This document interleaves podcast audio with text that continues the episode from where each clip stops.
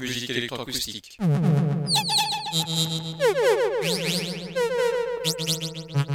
Musique concrète. Musique électronique. Musique instrumentale. Musique vocale. Musique du XXe siècle. Musique contemporaine.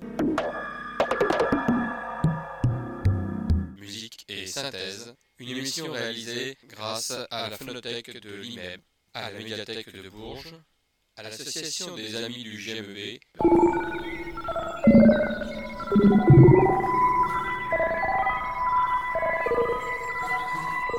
Une émission réalisée et présentée par Philippe Auclair.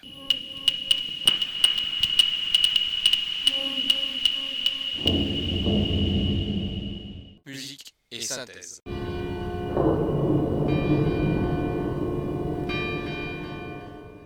Bonsoir et bienvenue à Musique et Synthèse pour cette nouvelle émission consacrée à plusieurs compositeurs, en particulier à Messislav Weinberg. Nous allons donc euh, aller voir l'œuvre de ce compositeur. Ensuite, je vous parlerai aussi de l'euphonium, parce que j'ai évoqué le nom de cet instrument, mais sans rentrer dans le détail technique et surtout sans rentrer dans des extraits.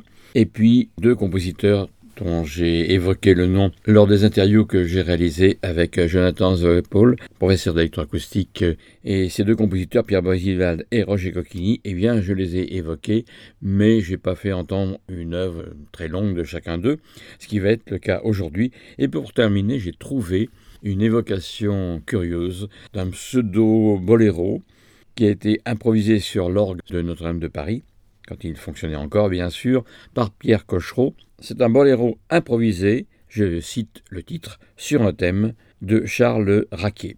Nous allons euh, donc commencer par euh, l'œuvre du compositeur Mstislav Weinberg, ce compositeur que nous avons évoqué par euh, sa 21e symphonie, celle qui commémore l'incendie du ghetto de Varsovie, où nombre des proches du compositeur sont morts. Je vous rappelle quelques points sur ce compositeur. Weinberg est né en 1919 et mort en 1996. Il va rencontrer Shostakovich, dont la musique va agir sur lui comme un révélateur. Et je cite ce que disait Weinberg C'était comme si je naissais à nouveau, bien que je n'ai pas pris de leçon de lui. Dimitri Shostakovich a été la première personne à laquelle j'ai montré chacune de mes nouvelles œuvres. Fin de citation. Leur amitié entre Weinberg et Shostakovich a duré jusqu'à la mort de Shostakovich en 1975. Et le même Shostakovich donc aide à l'installation de Weinberg à Moscou en 1943, lequel va entamer une carrière de musicien et de compositeur indépendant. Les œuvres de Weinberg sont régulièrement créées par ses amis. Il gagne sa vie en composant pour le cinéma, le théâtre, la radio et le cirque. Il est parfois soutenu financièrement par Dimitri Shostakovich. Eh bien, je vous propose d'écouter une symphonie. Je reviens un peu dans le passé du compositeur, puisque c'est la seconde symphonie pour cordes. Elle date de 1946. Et je vous propose d'écouter le troisième mouvement, le mouvement final de cette symphonie en trois mouvements. Ce mouvement qui est un allegretto. Mstislav Weinberg, deuxième symphonie, dernier mouvement, allegretto.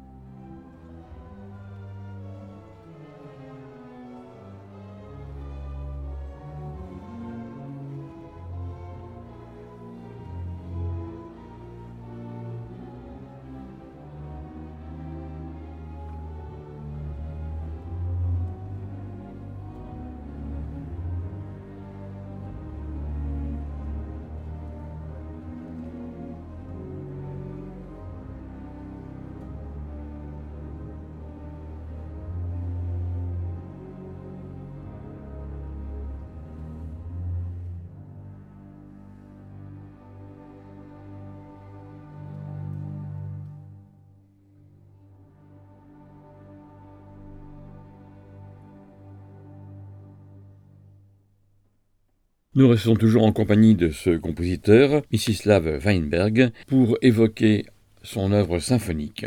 Au cours des deux dernières décennies de la vie de Weinberg, sa production n'a cessé de croître, dont de nombreux opéras. En 1990, il est gratifié du prix d'État d'Union soviétique. Et il dit lui-même que son œuvre est influencée par Shostakovich, je vous en avais parlé tout à l'heure, mais aussi par Prokofiev, Bartok et Mahler. Ses œuvres suivent souvent le fil d'un programme autobiographique entre méditation et épisodes radieux. Je vous propose d'écouter une autre symphonie de Weinberg, mais cette fois-ci pour grand orchestre symphonique. Quand je dis grand orchestre symphonique, ça veut dire grande formation orchestrale avec les bois par trois, voire par quatre, suivant les cas. Et cette symphonie, eh bien, celle-ci, c'est la numéro 3 écrite pour grand orchestre, et je vous fais écouter le deuxième mouvement, qui est un allegro giocoso, ce qui est assez rare dans une symphonie, parce que bien souvent le deuxième mouvement est un mouvement lent. Ici, le mouvement est un mouvement rapide, allegro giocoso, un allegro joyeux. Mstislav Weinberg, symphonie numéro 3 pour grand orchestre symphonique, le second mouvement, allegro giocoso.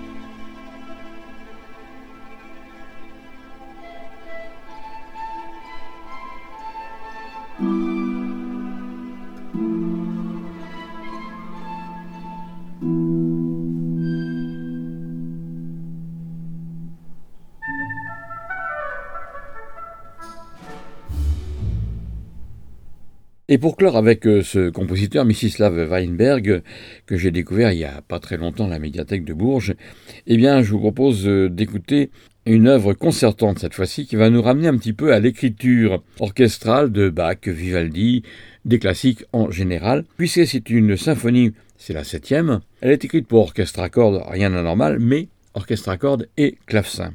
Et c'est une symphonie qui est en cinq mouvements, contrairement aux autres qui peuvent être en trois ou en quatre mouvements. Celle-ci est en cinq mouvements et c'est le cinquième mouvement que je vais vous faire découvrir, l'allegro final de cette symphonie écrite en tout cas sur une structure classique de l'orchestre, puisque c'est un orchestre à cordes et clavecin.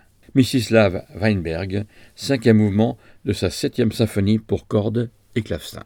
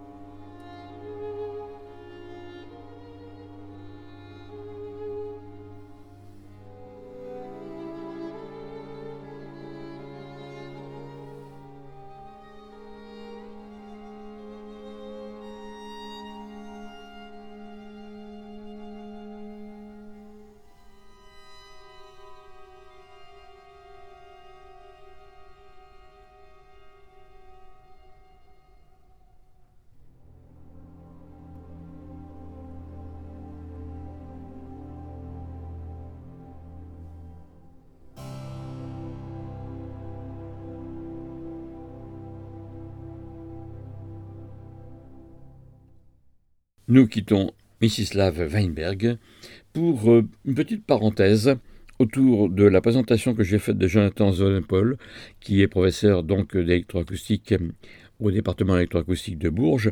Et je vous disais en le présentant que c'est quelqu'un qui, avant tout, était tromboniste de formation dans sa jeunesse, puis rapidement il s'est tourné vers le tuba et précisément le phonium.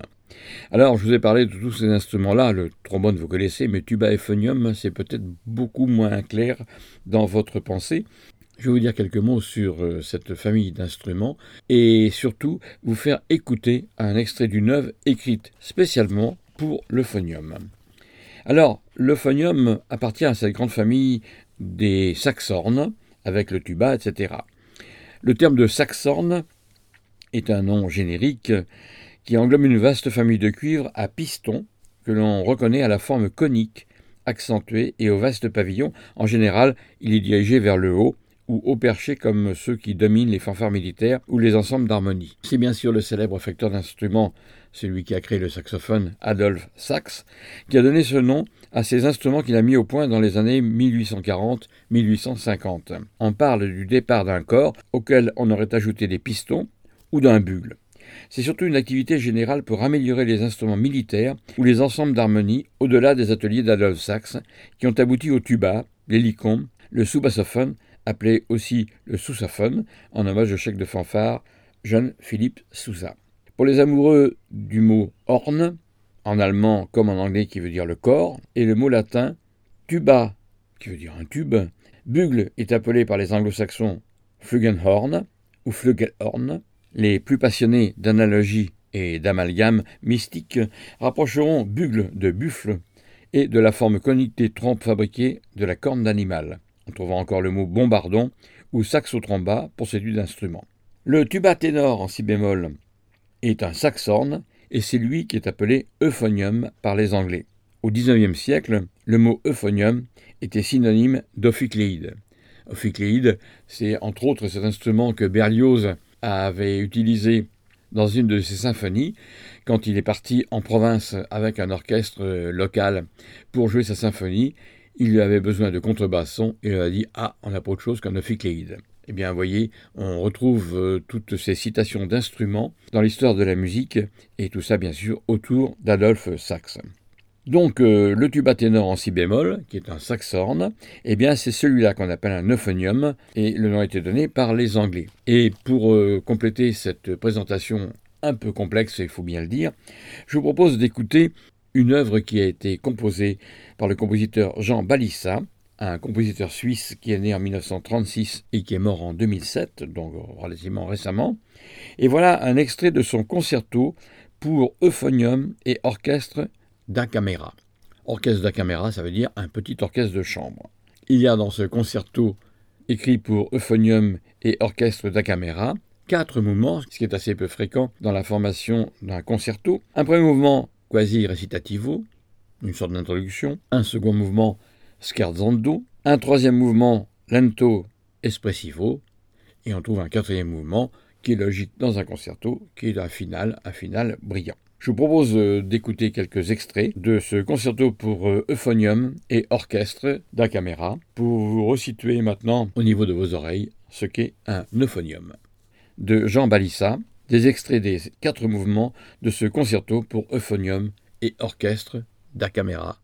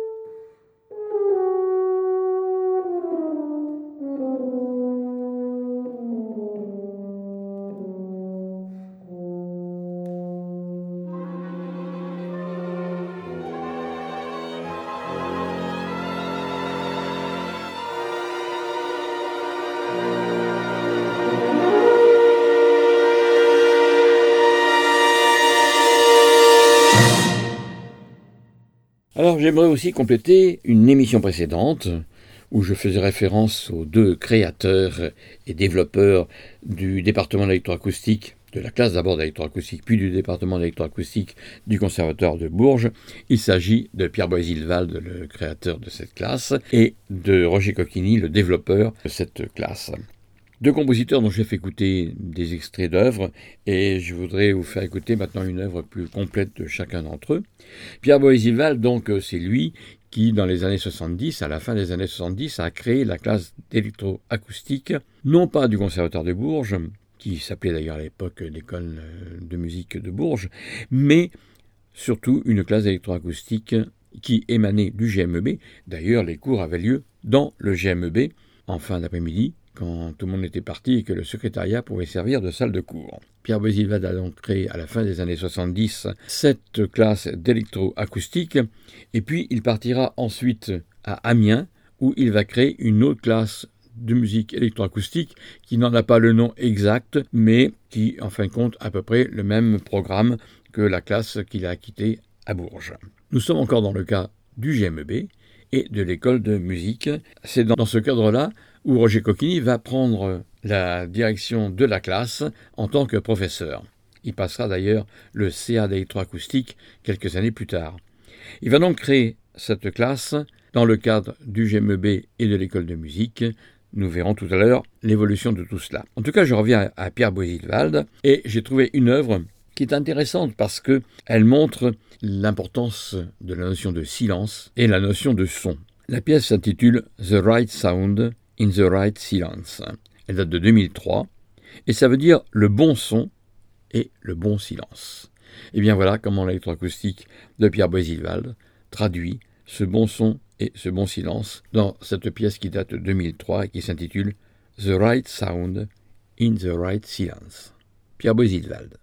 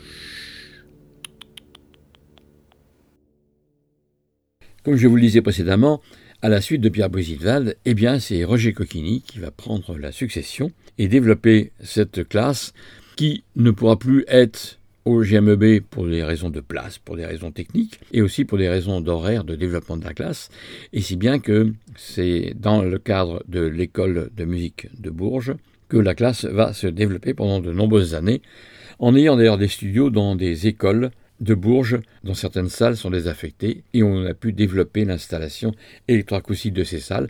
Il faut bien savoir qu'à l'époque, il y avait des magnétophones à bande, à bande magnétique, il y avait le début des magnétophones numériques, les DAT, et puis euh, une grosse table de mixage et des traitements qui étaient euh, rackables au-dessus de la table de mixage. Donc il fallait beaucoup de place.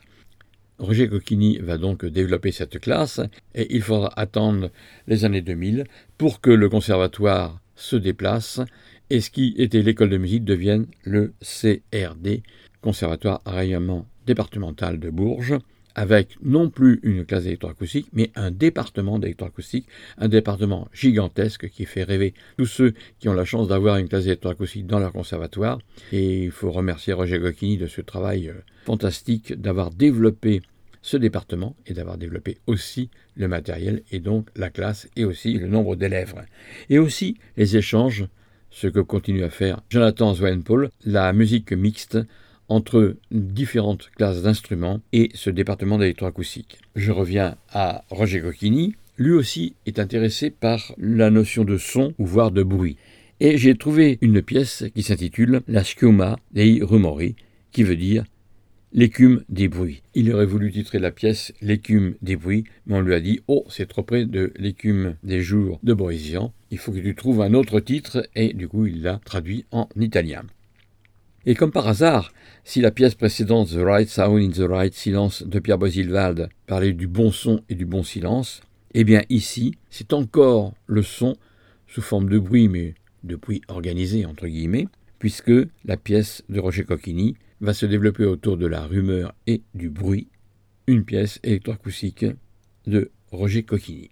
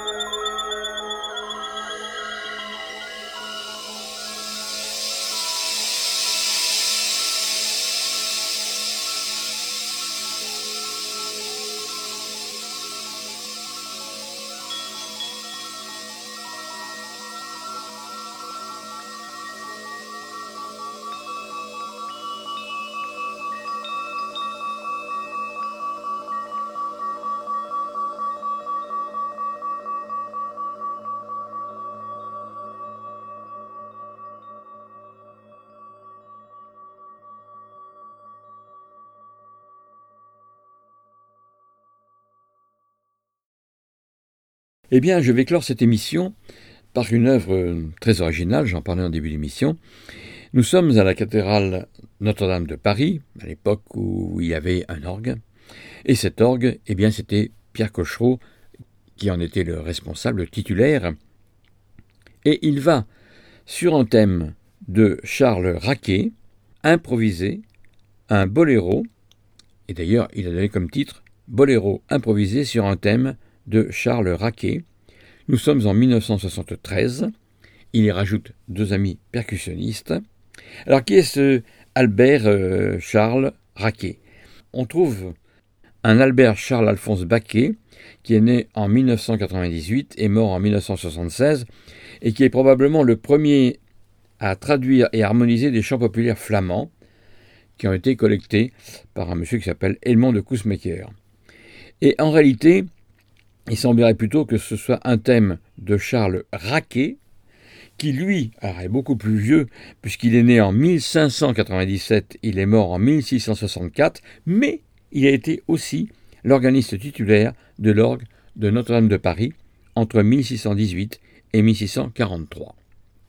Avant de conclure, je vous donne rendez-vous dimanche prochain, toujours sur les ondes de Radio Résonance 96.9 ou sur notre site radioresonance.org, vous pourrez bien sûr écouter l'émission dimanche de 18h à 19h30, rediffusée le mardi de 22h à 23h30. Vous pourrez aussi podcaster cette émission comme tant d'autres.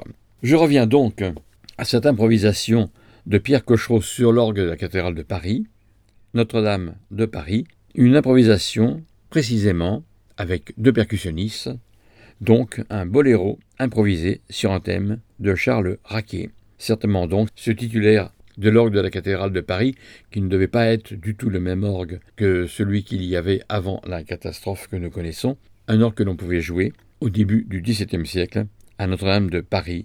Et c'était ce Charles Raquet qui avait donc écrit des petites pièces dont le thème a inspiré Pierre Cochereau pour ce boléro improvisé. Je vous donne rendez-vous dimanche prochain. Bonne soirée.